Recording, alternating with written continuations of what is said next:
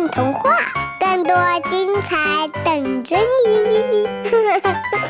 大家好，欢迎来到混童话，我是今天的主播刺猬小姐。今天我带给大家的小故事名字叫《两只小龙虾打架了》，作者宁心儿。听说今天超市下班后，一只蒜香小龙虾和一只麻辣小龙虾打起来了。你左勾一钳子打我肚子上，我右边直接给你一钳子打眼睛上。就这样，从垃圾桶一路掐架着掉进了下水沟里。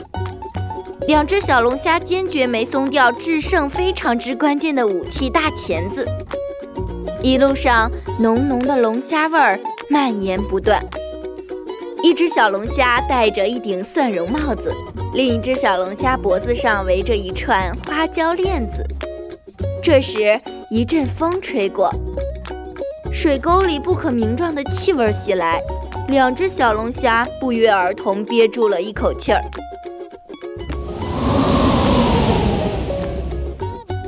风还在可劲儿吹。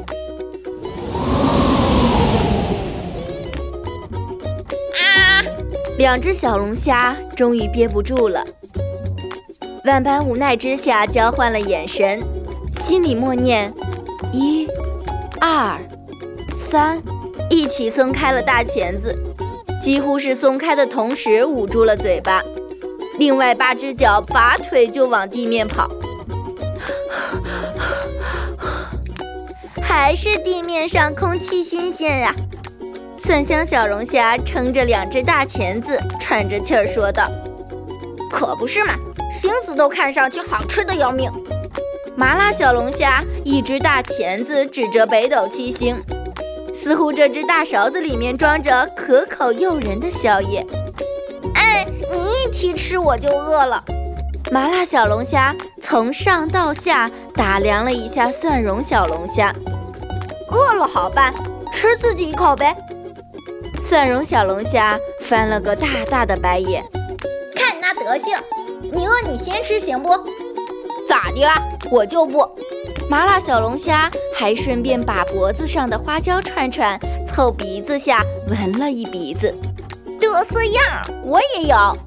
蒜香小龙虾把自己的帽子套在大钳子转了几圈，一股蒜香味儿就在空气中弥漫开来。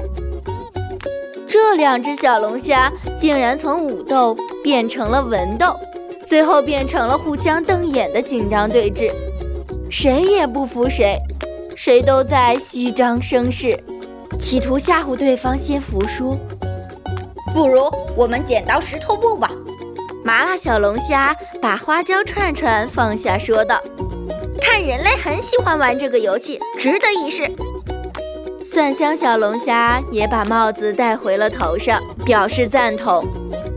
于是，两只小龙虾立马把右边的大钳子尽量藏在背后，不让对方看到。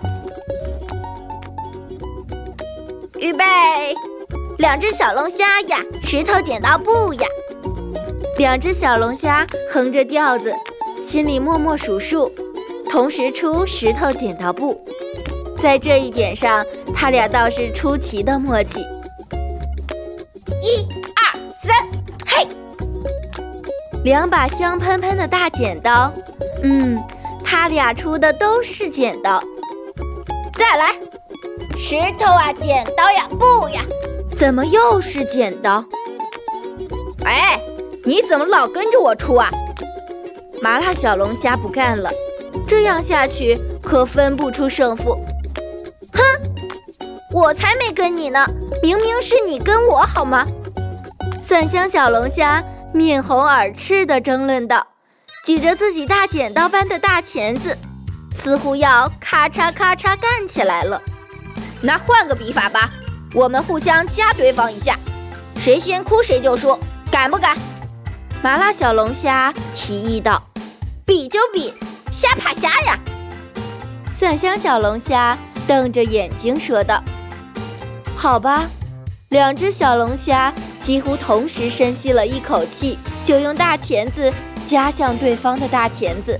暗中都默默使着劲儿，发出“嗯嗯”的用力声。几十秒过后，两只小龙虾开始冒汗了。喂，你咋还不哭啊？平时你不是一点疼就哭天喊地吗？麻辣小龙虾憋着一口气儿问道。其实，蒜香小龙虾眼泪都在眼眶里打转转了。他强忍着说：“才不是呢，这只是小疼呢。我一般中疼都不会掉眼泪，大疼才勉强掉几滴。你看你快了吧？”眼眶都红红的了，胡说！我这还不是被自己辣的，辣的！麻辣小龙虾小小抽了一下鼻子，说道：“嗷嗷！”这时，已经熄灯的窗户缝里突然抛出来一个声音，这个声音像炸弹般，炸的两只小龙虾松掉钳子，迅速抱在了一起。他们以为是。一只饥肠辘辘的野猫经过窗台觅食，两只大钳子紧紧合在了一起，似乎在祈祷平安无事。他们惊恐地看着对方，比刚刚对峙时还要紧张。谁也不想饿着肚子却填饱了野猫的肚子，真是太讨厌了！谁家在吃小龙虾？气氛火爆程度达到十级，下一秒气焰顿消。哎，算了，我还是睡了。睡着了就不饿了。原来是虚惊一场。两只小龙虾，你看看我，我瞧瞧你。哈哈，我们大概是最可笑的小龙虾了，居然打架争谁最好吃。是呀，我们都是小龙虾，管它什么蒜香麻辣，好吃就是王道呀。哈哈哈哈。于是。蒜香小龙虾右边的大钳子搭着麻辣小龙虾左边的大钳子，大摇大摆散起步来。月光温温柔柔地洒下来，勾勒出它们重叠的龙虾背影，就像是一只闯荡江河的大螃蟹。一起来混童话吧！